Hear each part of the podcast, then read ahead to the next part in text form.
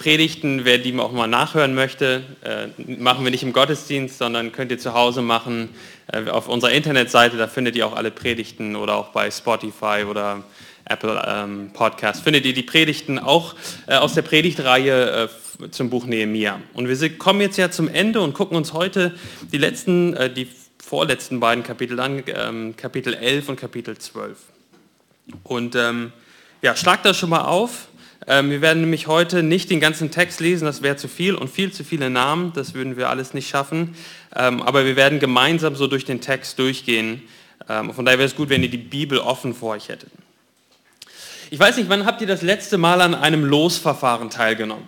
Ja, also irgendwie ein Gewinnspiel mitgemacht. Ich mache das normalerweise überhaupt nicht. Äh, ich weiß, die Wahrscheinlichkeit ist so gering und der Aufwand, das alles einzutragen und abzuschicken, das lohnt sich immer überhaupt nicht. Aber manchmal mache ich dann doch mit. So, ne? Irgendwie eine Online-Abfrage, Umfrage. Das letzte Mal, glaube ich, war das, als ich irgendwie auf unsere, unsere Bankdaten, also im Online-Banking war und ähm, da kam dann, Sie können ein iPad gewinnen. Und dann habe ich das auch alles ausgefüllt, das ging auch dann schnell. Und irgendwie hatte man dann ja schon die Hoffnung, vielleicht, vielleicht kriege ich jetzt ja das iPad. So morgen mache ich mein Postfach auf, im E-Mail-Postfach und dann bin ich der Gewinner. Bisher habe ich nichts gewonnen. Aber es gibt ja auch Losverfahren, da will man gar nicht gewinnen, oder? Ja, also äh, im Zweiten Weltkrieg auf beiden Seiten des Atlantiks gab es ein Losverfahren.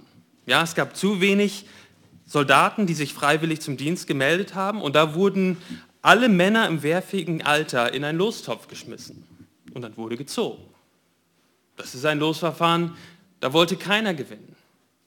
Ja, die, man selbst und die ganze Familie hoffte da nicht zu gewinnen in diesem Losverfahren. Nun, in unserem Text heute Morgen begegnen wir einem Losverfahren der zweiten Art. Ja, der Gewinn der Verlosung war nicht etwas, was sie sich gewünscht hatten, sondern etwas, wovor man Sorge hatte. Und für die, die jetzt vielleicht auch neu dazustoßen, nochmal ein kurzer Rückblick über, über das, was wir was, über das, was Nehemiah äh, uns berichtet und die Geschichte von, von Israel in diesem Zeitpunkt. Nun, Israel wurde ins Exil geführt. Das war mittlerweile zum Zeitpunkt von Nehemiah schon einige Jahre, also über, über, über 100 Jahre her. Und dann, nachdem sie ins Exil geführt wurden, sind nach und nach immer wieder Leute zurückgegangen. Die erste Rückkehr, die erste Gruppe, die zurückgekehrt ist, äh, das lesen wir in dem Buch Esra, das war unter Serubabel. Und Serubabel hat den Tempel wieder aufgebaut. Und dann kam eine zweite Gruppe unter dem äh, schriftgelehrten Priester Esra und der hat angefangen, das Volk Gottes zu lehren. Und dann als drittes kam eben Nehemia und er hat angefangen, die Stadt und die Mauer aufzubauen. Und alle diese Rückkehrer waren angetrieben von der Verheißung Gottes, dass Gott seinen Namen wieder in Jerusalem wohnen lassen würde. Das war diese ganz große Hoffnung der Rückkehrer. Und auch für Nehemia war das die große Hoffnung. Dann haben wir uns angeschaut in den ersten sechs Kapiteln, wie Nehemia angefangen hat, die Stadtmauer zu bauen. Und in Kapitel 7 kommen wir zu dem Punkt, wo, wo wir lesen, dass die Stadtmauer vollendet ist. Aber es gibt noch ein Problem. Dort lesen wir in Nehemia 7, Vers 4, nun war die Stadt nach allen Seiten weit und groß, das Volk darin aber spärlich und es gab keine neu gebauten Häuser. So, das ist äh, zu dem Zeitpunkt ist das, kommt das Volk dann zusammen, also das, die, die Stadtmauer ist fertig, aber es gibt noch keine Häuser. Das Volk kommt zusammen und Nehemia schreibt das Volk auf, Kapitel 8, also macht eine, eine Geschlechterfolge, schreibt alle auf, die dazugehören. Kapitel 9 haben wir gesehen, wie, ähm, sorry, Kapitel 8 haben wir gesehen, wie, wie eine große Erweckung stattgefunden hat im Volk, wie die Leute das, äh, das Wort Gottes hören wollten. Kapitel 9 haben wir gesehen, wie sie Buße getan haben und gebetet haben. Und Kapitel 10 haben sie dann den Bund erneuert, den Gott mit dem Volk Israel am Berg Sinai geschlossen hatte. Und jetzt geht es darum, dass dieses Volk, was in der Stadt zusammen war, um das Wort zu hören, zu beten, um sich neu Gott zu widmen, ihren Alltag lebte. Und wer von dieser ganzen Menge, die jetzt da war, sollte in Jerusalem bleiben und wer sollte in die umliegenden Städte gehen und die umliegenden Gebiete gehen? Das wollen wir uns heute anschauen äh, in Nehemia 11 und dann in Nehemia 12 sehen wir dann, wie die Stadtmauer, die ganze Stadt und der Tempel, alles zusammen, dieses, dieses große Ganze eingeweiht wird. Und ich glaube, der Hauptgedanke für diesen Text, für diese beiden Kapitel, Kapitel 11 und Kapitel 12, ist dieser. Am Ende gibt es für das Volk Gottes ein Freudenfest. Am Ende gibt es für das Volk Gottes ein Freudenfest. aber bis zum ewigen Freudenfest im Himmel ist jede Generation von Christen aufgefordert, ihr Leben als ein Gott wohlgefälliges Opfer ihm zu weihen. Und wir wollen uns das in drei Punkten anschauen. Und wir wollen jetzt gemeinsam durch diesen Text einmal durch, durchgehen. Das Erste, was wir sehen, ist, dass uns ein heiliges Volk beschrieben wird. Ich, ich fange an und lese die ersten, ersten drei Verse von Kapitel 11. So lesen wir, und die Obersten des Volkes wohnten in Jerusalem. Das übrige Volk aber warf das los, wonach jeder zehnte Mann in der heiligen Stadt wohnen sollte. Die übrigen neun Zehntel aber in den übrigen Städten des Landes. Und das Volk segnete alle Männer, die freiwillig in Jerusalem wohnen wollten. Dies sind die Obersten der Provinz, die in Jerusalem wohnten. In den Städten Judas aber wohnten, jeder in seinen Besitzungen, in ihren Städten Israel, die Priester, die Leviten, die Tempeldiener und die Söhne der Knechte Salomos. Und dann ist in Kapitel 4, äh, in, Vers 4 sehen wir dann von den Söhnen Judas, also äh, es wohnten, Vers 4, es wohnten aber in Jerusalem Söhne von Juda und Söhne von Benjamin, ja, die sind dann dahin gekommen. Und dann Vers 4, von den Söhnen Judas, und dann werden die Namen aufgezählt von, von den Söhnen Judas. Und dann Vers 7, und dies sind die Söhne Benjamins, und dann werden die Söhne Benjamins aufgezählt. Und dann in Vers 10 von den Priestern, dann werden die Priester aufgezählt. Und von den Tempeldienern, dann werden die Tempeldiener aufgezählt. Von den Leviten, und die Leviten werden aufgezählt. Ähm, bis Vers 19, das sind dann diejenigen, die sich in Jerusalem ansiedeln. Und dann ab Vers 20 sehen wir dann, oder ab, sorry, ab Vers 25 sehen wir dann, was aber die Dörfer auf dem Land betrifft, so wohnten etliche von den Kindern Judas und dann werden die, werden die Städte aufgezählt. Also was wir in, in, den ersten drei Versen haben, das wird dann sozusagen ähm, deutlich gemacht, wer jetzt dabei war. Wer hat jetzt in Jerusalem gewohnt? Von den Söhnen Judas, von den Söhnen Benjamins, von den Priestern, von den Leviten. Und wer von dem Volk hat außerhalb von Jerusalem gewohnt? Das ist das Erste, was wir, was wir uns gleich anschauen werden, ein, ein heiliges Volk in einer heiligen Stadt. Und dann in Kapitel 12 findet ein ermutigender Rückblick statt. Und wir sehen das in Kapitel, äh, Kapitel 12, Vers 1, dort lesen wir, dies sind die Priester und Leviten, die mit Zerubabel, dem Sohn Shealtiels, und mit Jeschua heraufgezogen waren. Das waren die, die am, ganz am Anfang, vor etwa 100 Jahren, haben versucht, dieses Werk des Hauses, das Werk an der Stadtmauer zu stoppen. Und die waren sicherlich nicht begeistert, dass jetzt auf einmal Jerusalem fertig ist und Menschen drin gewohnt haben. Es war gefährlich, dort in Jerusalem zu wohnen. Und so war es für die Rückkehrer einfacher Siedlungen außerhalb von Jerusalem zu bauen, um, um nicht die Aufmerksamkeit der Gegner zu wecken. Sehr gut. Und Jerusalem war extrem wichtig für die Juden. Ja, da, in Jerusalem war der Tempel, damit ein heiliger Gott mitten unter seinem sündigen Volk leben konnte. Und so war das ganz klar für die Juden, wenn wir Jerusalem verlieren, wenn wir den Tempel verlieren, dann verlieren wir unsere Identität als Juden, als Volk Gottes. Und Städte, auch Jerusalem oder Städte im Allgemeinen in der damaligen Zeit, waren Orte, wo gehandelt wurde, wo man Essen gefunden hat. Ja, also es gab ja damals noch keine Supermärkte, auf, denen man gehen, auf die man gehen konnte. Und so war es ganz normal, dass in Städten am Wochenende oder an bestimmten Zeiten Wochenmärkte waren. Und da hat man sich sein Essen geholt. Und so waren Städte im Allgemeinen sehr wichtig, aber Jerusalem für das Volk Gottes, für die Juden besonders wichtig, weil dort der Tempel war. Aber es gab keinen einfachen Weg zurück zur Normalität in Jerusalem. Die, die, die Häuser waren zerstört. Und so brauchte es mutige und starke Männer, um die Stadt vor Angreifern zu verteidigen. Und es brauchte Familien, die bereit waren, alles wieder neu aufzubauen. Und so beschließen die Israeliten, 10% des Volkes muss in Jerusalem leben, um die Stadt aufzubauen und zu sichern. Und die Obersten, so lesen wir in Vers 1, gehen wieder als gutes Beispiel voran. So wie wir das letzte Woche gesehen haben, dass die Obersten ihren Namen öffentlich unter das Dokument geschrieben haben, so gehen sie hier als gutes Beispiel voran.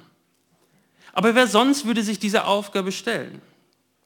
Und so werfen sie die Lose, ein Zehntel geht dann in die Stadt und diejenigen, die per Los ausgewählt wurden, sind jetzt, das lesen wir in Vers 2, freiwillig den Weg in die Stadt angetreten. Also es gab in dem Sinne keine äh, Losverweigerer. Sie wurden, das Volk hat sich hingestellt und gesagt, 10% von uns sollen ausgewählt werden. Dann haben sie das Los geworfen und diejenigen, die das Los getroffen hat, sie sind freiwillig, haben sich dem nicht widersetzt, sind freiwillig dann in die Stadt gegangen und wurden dafür von den anderen gesegnet. Und was können wir davon lernen, jetzt schon hier an diesem Punkt? Ich glaube, das Erste, was wir lernen können, ist wieder diese Tatsache, dass die Leiter vorne weggehen. Sie drücken sich nicht um die Verantwortung. Und, und so sind auch wir als Leiter, aber jeder Einzelne auch in der Gemeinde aufgefordert, ja, vorne wegzugehen und ein Beispiel zu sein, so wie, so wie Paulus das auch war.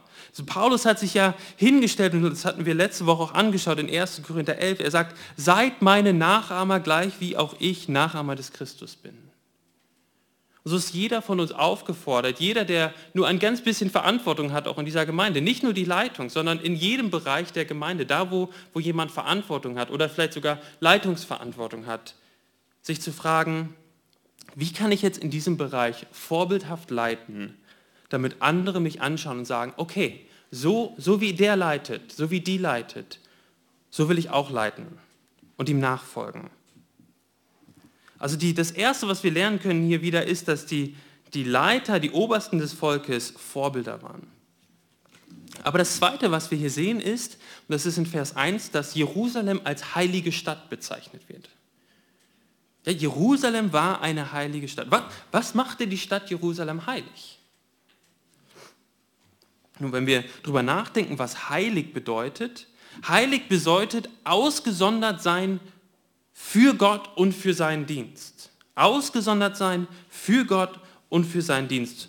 Und das heißt als notwendige Konsequenz auch abgesondert sein von allen anderen Städten. Ja, also Jerusalem war ausgesondert für Gott und seinen Dienst und war abgesondert, was war anders, heilig, im Gegensatz zu allen anderen Städten.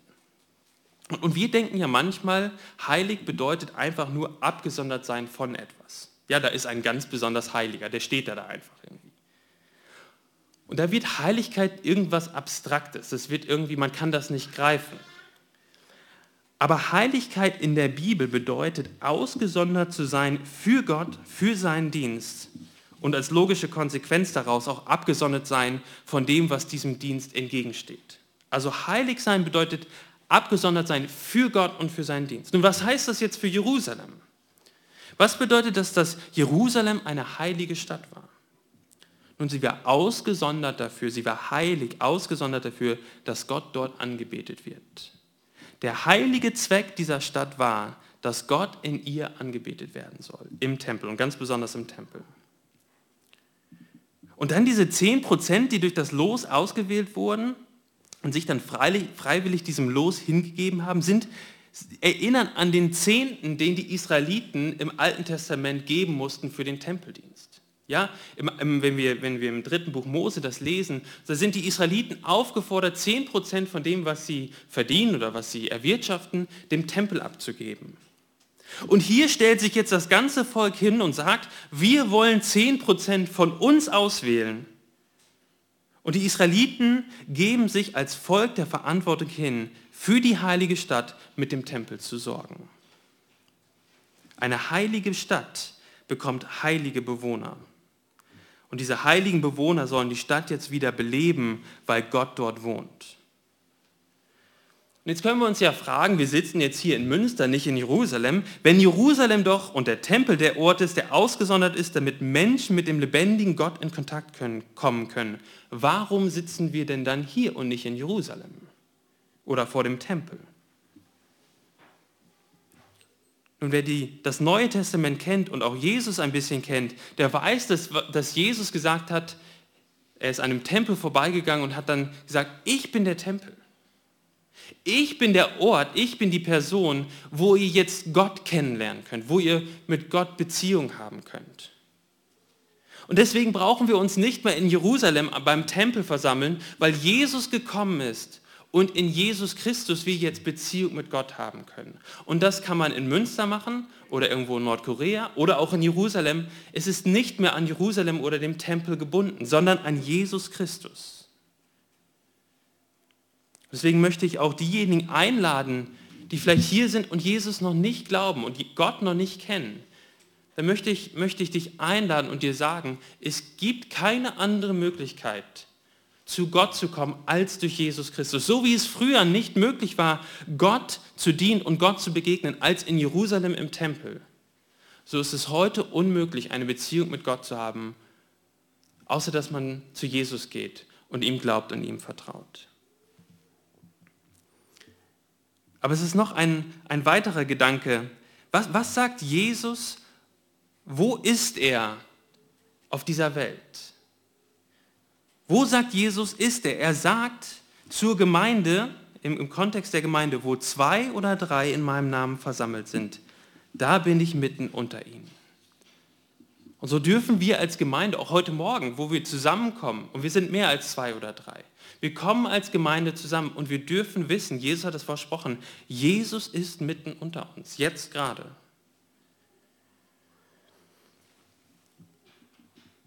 Und genauso wie das jetzt das ganze Volk bereit war, das Los über sich werfen zu lassen und wie die 10% freiwillig gegangen sind, so sollen wir jetzt auch als Heilige, als Christen, als Teile dieser Gemeinde, wo Jesus wohnt, wie Paulus es sagt, unsere Leiber darbringen als ein lebendiges, heiliges, Gott wohlgefälliges Opfer. Und er sagt, das sei euer vernünftiger Gottesdienst. Wir als Gemeinde sind der Wohnort Jesu, der Wohnort Gottes. Dort, wo wir zusammenkommen, da sagt Jesus, ist er mitten unter uns. Und wir werden als Christen, als Teile dieser Gemeinde aufgefordert von Paulus, unsere eigenen, unser eigenes Leben als ein lebendiges, heiliges, Gott wohlgefälliges Opfer zu geben. Wir sind abgesondert, ausgesondert für Gott und seinen Willen zu tun. Und da braucht es jeden in der Gemeinde.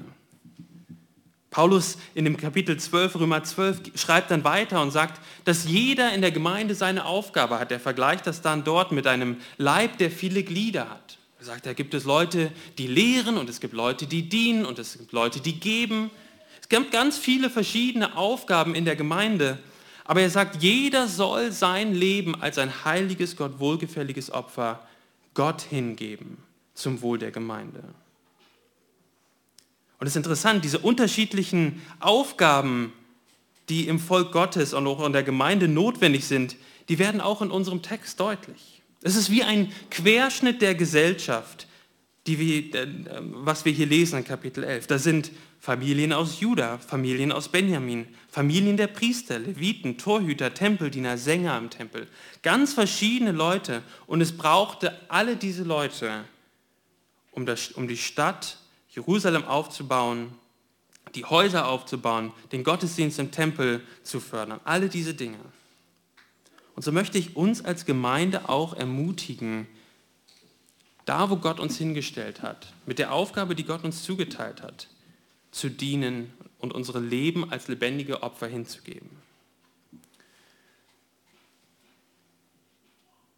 Und es ist ganz interessant, in unserem Text, die große Menge der Menschen, die große Menge der Menschen hatte keine vorher spezifizierte Aufgabe. Ist euch das aufgefallen?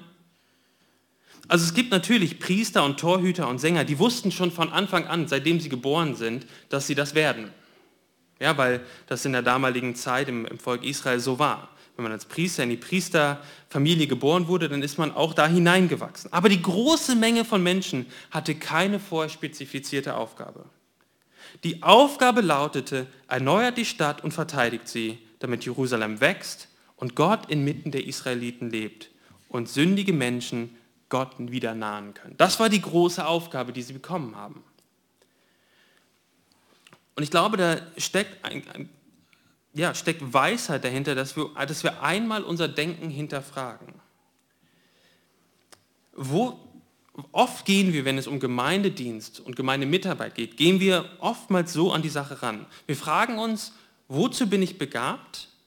Und dann fange ich an, Gott in diesem Bereich zu dienen, wo ich begabt bin. Das ist alles auch gut und richtig. Das Problem ist aber, was ist, wenn, es in diesem Bereich kein, wenn in diesem Bereich keine Mitarbeiter benötigt werden? Sage ich dann, naja, Gott hat mich zu dem und dem befähigt, aber es gibt keine Möglichkeit, Gott in diesem Bereich zu dienen und dann kann ich jetzt auch nichts machen. Ich warte, bis meine Gaben, bis eine meinen Gaben entsprechende Aufgabe kommt. Oder, oder stellen wir an den Anfang unserer Überlegungen nicht, meine eigene, nicht unsere eigenen Begabungen und Vorstellungen für unseren Dienst in der Gemeinde, sondern stellen ein größeres Ziel ganz an den Anfang. Das größere Ziel, unsere Leibe hinzugeben als ein Gott wohlgefälliges Opfer. Dann ist die Fragestellung nämlich auf einmal anders. Dann fragen wir uns, okay, wo gibt es denn Nöte und wie kann ich dort helfen? Wo leidet die Gemeinde Not und wie kann ich dort Abhilfe schaffen? Und versteht mich nicht falsch, das heißt nicht, dass deine Begabungen egal sind. Es ist wunderschön, wenn Begabung und Tätigkeit zusammenpassen, aber wisst ihr, was noch schöner ist? Wenn jemand Nöte in der Gemeinde sieht und ihnen begegnet, auch wenn es nicht seine Lieblingsaufgabe ist. Das ist ein echtes Opfer. Und ich glaube, es ist wichtig, dass wir für uns auch in, in, in unserer Gemeinde uns immer wieder ähm, erinnern, dass wir aufgerufen sind, jeder Einzelne sein Leben Gott hinzugeben ähm, als ein Gott wohlgefälliges Opfer. So ist das Volk jetzt zurück in Jerusalem und, und in dem umliegenden Land, das lesen wir dann ja auch, da gehen wir jetzt nicht, so, nicht noch extra darauf ein, ab Vers 25, also sie sind im, in Jerusalem und im Land, das, das Volk Israel ähm, ja, ist jetzt an, an seinem Platz. Und dann Kapitel 12 findet ein ermutigender Rückblick. Hätte das ja eben schon in der Einleitung gesagt. In den Versen, in ersten äh, 21 Versen wird die Gruppe von Priestern und Leviten beschrieben, die mit Zerubabel zurückgekommen sind. 100 Jahre vor diesem Ereignis ist die erste Gruppe von Priestern zurückgekommen. Und das war ja damals keine einfache Reise. Sie haben sich auf eine gefährliche Reise nach Jerusalem gemacht. Sie haben ihr Leben aufs Spiel gesetzt. Sie haben dann angefangen, den Opferaltar zu bauen. Sie haben angefangen, den Tempel zu bauen. Aber diese Leute haben den Tag der Einweihung Jerusalems, den wir uns gleich anschauen werden, den Tag der Einweihung Jerusalems, diesen Freudentag, nie gesehen. Und so gewisserweise existiert die Stadt mit dem Tempel und dem Volk auf dem Rücken dieser Männer. Hätten sie sich vor 100 Jahren nicht auf diesen gefährlichen Weg begeben, dann hätte es nie diese Einweihungsfeier gegeben. Das ist ein bisschen so wie eine Allee, ja, eine, eine, eine Baumallee. Vielleicht kennt ihr so ein, zwei Alleen hier in Münster, aber ihr sagt, die sind richtig schön. Besonders wenn denn vielleicht, wenn das gerade blüht oder wenn die Blätter sich verfärben. Und wir erfreuen uns an den Bäumen und wir gehen da durch. Aber wisst ihr, warum wir uns an den Bäumen erfreuen können? Weil jemand irgendwann mal kleine Bäumchen gepflanzt hat. Und er hat diese Bäume vielleicht auch wachsen sehen. Aber diese große Schönheit der Allee in seiner, in seiner ganzen Pracht und Farbe wird diese Person nie gesehen haben. Und so braucht es Männer und Frauen auch im Reich Gottes, die sagen, ich fange jetzt etwas an und ich weiß, wahrscheinlich werde ich die, die Früchte davon nie hier auf Erden sehen. Christen, die ihr Leben hier dem Dienst Gottes hingeben, um Gemeinden für die Generation der Kinder unserer Kinder zu bauen. Dazu braucht es nicht nur Pastoren und Prediger, die braucht es auch. Dazu braucht es jeden Christen, jeden einzelnen Christen. Christen, die das Anliegen Gottes im Herzen tragen und sagen, ja, ich will Gott mit meinem Leben ehren, indem ich mithelfe, Gemeinde zu bauen und die Botschaft von Jesus bekannt zu machen. Und dann geht die Liste ja weiter von der Zeit von Zerubabel bis zur Zeit von Nehemia. Und dann in den Versen 27 bis 30 ruft Nehemia als Vorbereitung auf, diesen, auf diese Einweihung der Tempelmauer, ruft er die, die Leviten und Tempeldiener und Sänger und Priester zusammen, um sich vorzubereiten. Und so ist dieser Einschub, diese Erinnerung an die, an die Priester und Leviten, die vor 100 Jahren gekommen sind, eine Erinnerung für die jetzige Generation, dass sie auf den Schultern von den vorherigen Generationen stehen. Ja, wir sind mutig aufgerufen, mutig neue Schritte zu wagen. Aber gleichzeitig, gleichzeitig werden wir in der Bibel ständig aufgefordert, darüber nachzudenken, dass wir als Volk Gottes, wir hier als Gemeinde hier sind, weil Menschen bereit waren, unter großem Einsatz das Evangelium zu verkündigen. Wir wären nicht hier, wenn nicht ein Andreas Faas und ein paar andere vor 20 Jahren die verrückte Idee gehabt hätten, eine Gemeinde zu gründen. Sie haben Zeit und Ressourcen und Gebet und Opfer in diese Gemeinde gesteckt. Und, und wer die Geschichte dieser Gemeinde ein bisschen kennt, und ich darf sie jetzt ja auch seit einem Jahr kennenlernen und ich lerne immer wieder neue Dinge und Aspekte dazu, wer diese, die Geschichte dieser Gemeinde kennt, der weiß, dass wir heute nicht hier stehen würden, wenn Männer und Frauen aus dieser Gemeinde, die hier noch hier unter uns sitzen, diese Gemeinde nicht über zwei Jahrzehnte aufopferungsvoll geliebt hätten. Dann könnte man ja noch weiter rauszoomen, nicht nur bis auf Andreas Faas, der die Gemeinde gegründet hat, sondern rauszoomen auf die Reformation, wie Luther unter Einsatz seines Lebens die Errettung durch Gnade allein verteidigt hat. Wir könnten rauszoomen bis hin auf die Apostel, die ihr Leben auch geopfert haben, um das Evangelium zu verkündigen. Und wir haben jetzt keine Zeit dazu. Ich hatte noch ein längeres Zitat aus dem Buch, was ich hinten als Buchtipp äh, aufgeschrieben habe. Es ist ein, ein Buch über die Märtyrer der, der Kirchengeschichte.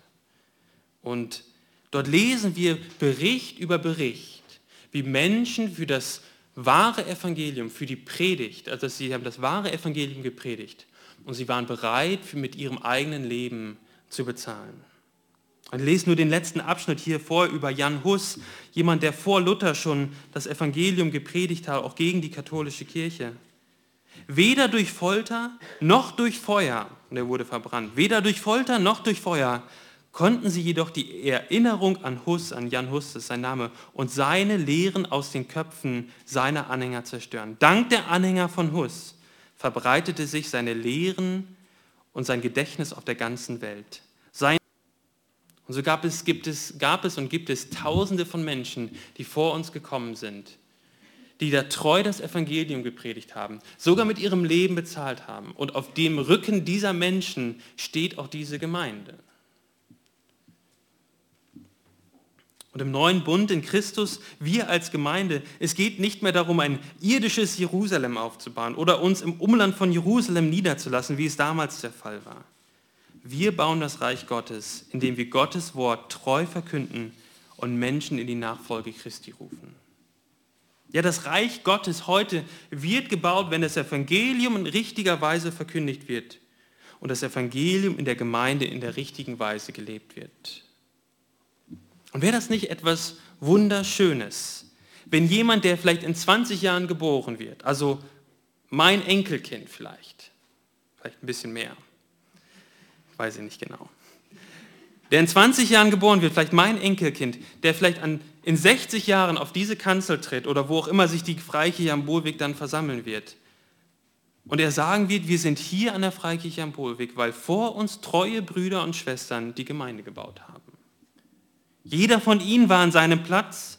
Da gab es Prediger und die, die den Putzdienst gemacht haben und in der Küche und in der Technik. Es gab Geschwister, die sich mit ihren Gaben eingebracht haben, die geschaut haben, wo gab es Nöte in der Gemeinde und diesen Nöten Abhilfe geschaffen haben. Jeder war an seinem Platz und hat sich dem Auftrag, die Gemeinde zu bauen, zu eigen gemacht. Und wisst ihr, was noch schöner wäre als das?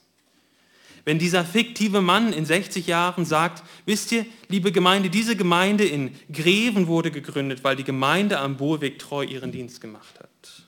Da waren Männer und Frauen, die die Gemeinde geliebt und verschiedenen Bereichen gedient haben. Und dann hat sich eine Gruppe aus dieser Gemeinde aufgemacht, um diese Gemeinde in Greven oder wo auch immer es dann sein könnte, zu gründen. Und ich möchte dich ermutigen, Gott dein Leben hinzugeben und zu sagen, ich will dir dienen, um mein Leben als ein wohlgefälliges Opfer dir zu geben. Sich dann umzugucken, wo gibt es Nöte und denen zu begegnen. Und dann lasst uns demütig zurückgucken und sagen, wir sind nicht die ersten Christen auf dem Planeten. Wir stehen auf dem treuen Zeugnis von tausenden Christen vor uns. Und lasst uns als Gemeinde danach streben, eine Gemeinde zu sein, auf die die nachfolgenden Generationen dankbar zurückblicken. Ein ermutigender Rückblick, den Nehemia hier einschiebt. Und der letzte Punkt, eine fröhliche Einweihung. Wir lesen dann in den Versen 27, in den Versen 27, wie sie anfangen, sich vorzubereiten auf die Einweihung der Mauer. Und ähm, dann, wie ich das eben schon gesagt habe, machen sie zwei Dankchöre. Der eine Dankchor geht rechts auf der Mauer entlang, der andere Dankchor geht links auf der Mauer entlang. Und sie treffen sich dann am Tempel äh, treffen dort zusammen und dort lesen wir dann ab Vers 40, 12 Vers 40 bis 43. Dann stellten sich die beiden Dankchöre beim Haus Gottes auf. Ebenso ich, also Nehemia, und die Hälfte der Vorsteher mit mir. Und die Priester Eliakim, Maaseia, Minyamin, Michaia, Elionai, Zacharia und Hanani mit Trompeten. Ebenso Maaseia, Shemaia, Eliasa, Ussi, Johann, Melacha, Elam, Esa. Und die Sänger ließen sich hören unter der Leitung Israjas.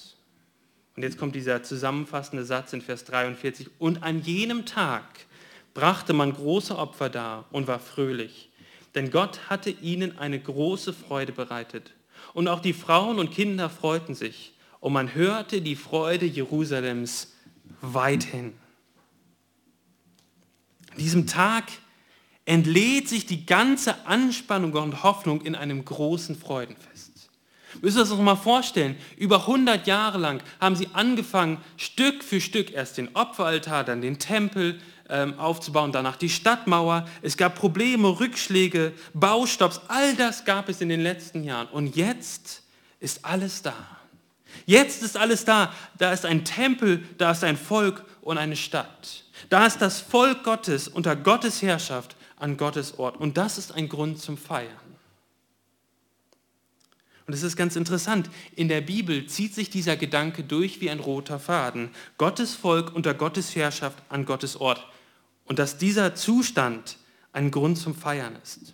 Wir lesen das ganz am Anfang im ersten Buch Mose 1 und 2, wie Adam und Eva, das Volk Gottes, die Menschen Gottes, unter Gottes Herrschaft an Gottes Ort sind, im Garten Eden.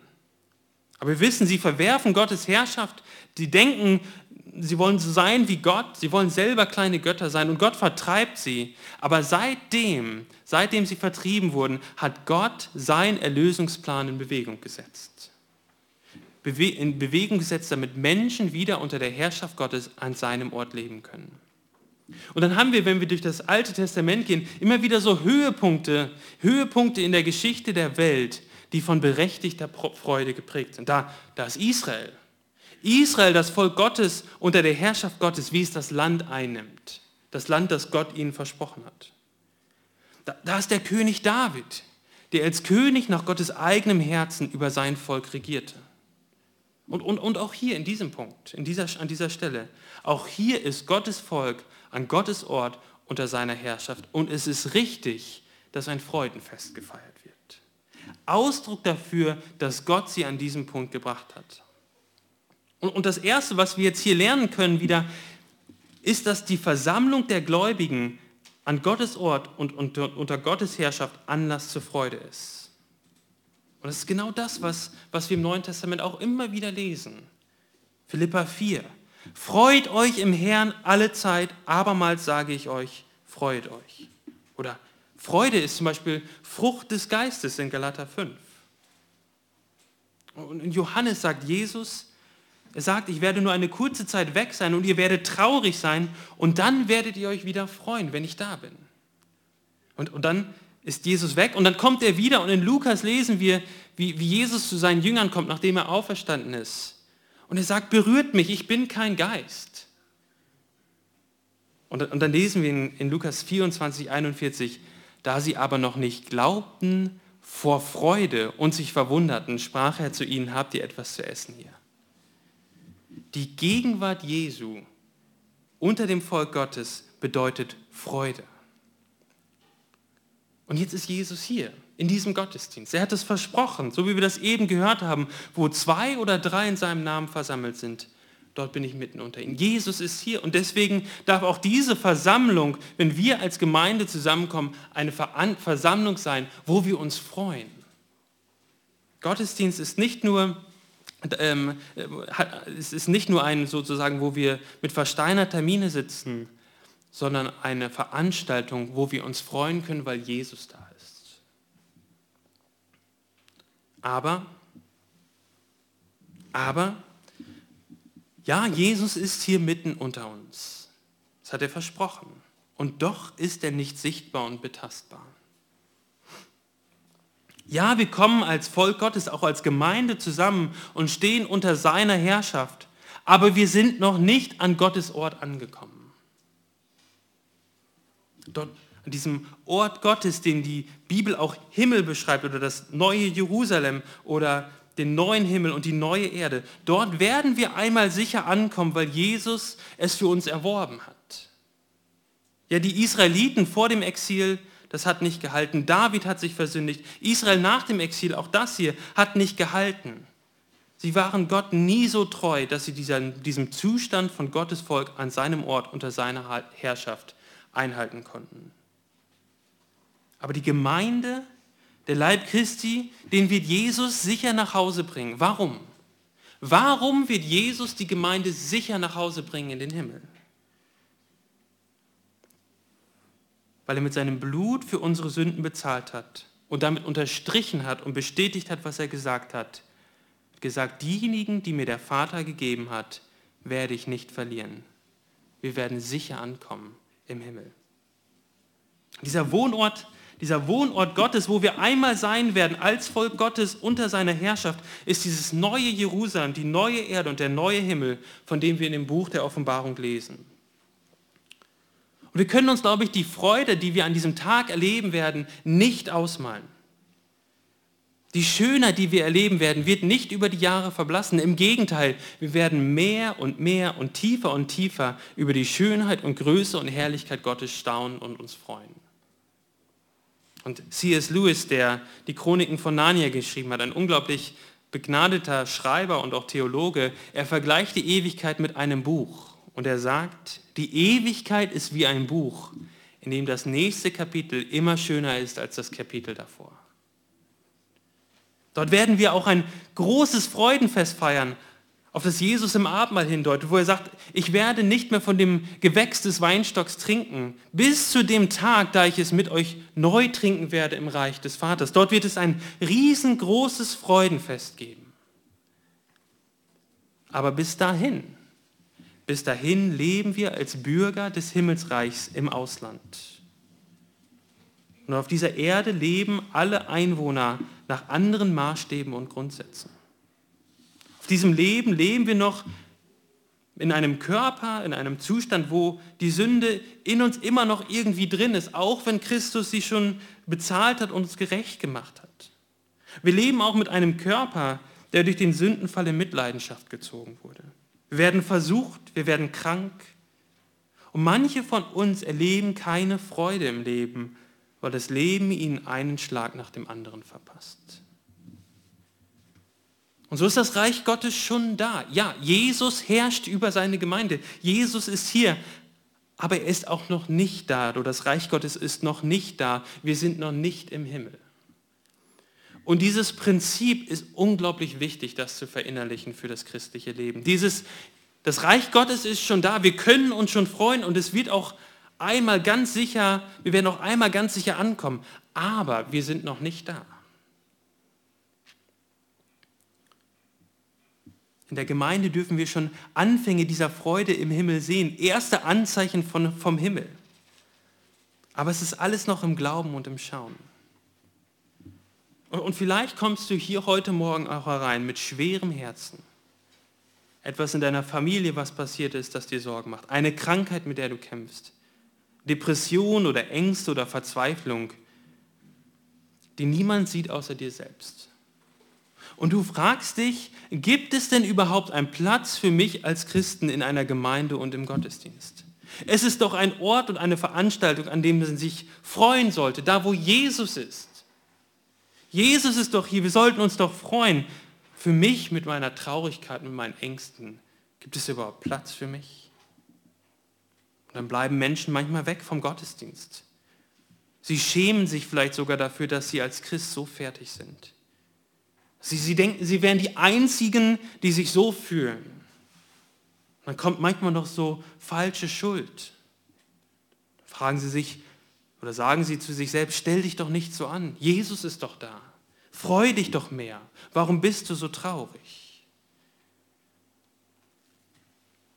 Da kann uns das helfen, diese, diese Zweiteilung zu verstehen. Das Reich Gottes ist schon da, es ist schon angebrochen, aber wir sind noch nicht im Himmel. Das Reich ist schon angebrochen und das darf in uns eine tiefe Freude und besonders eine tiefe Vorfreude und Hoffnung geben, an der wir uns festhalten und festklammern können, wenn die Stürme des Lebens kommen. Aber wir sind noch nicht im Himmel.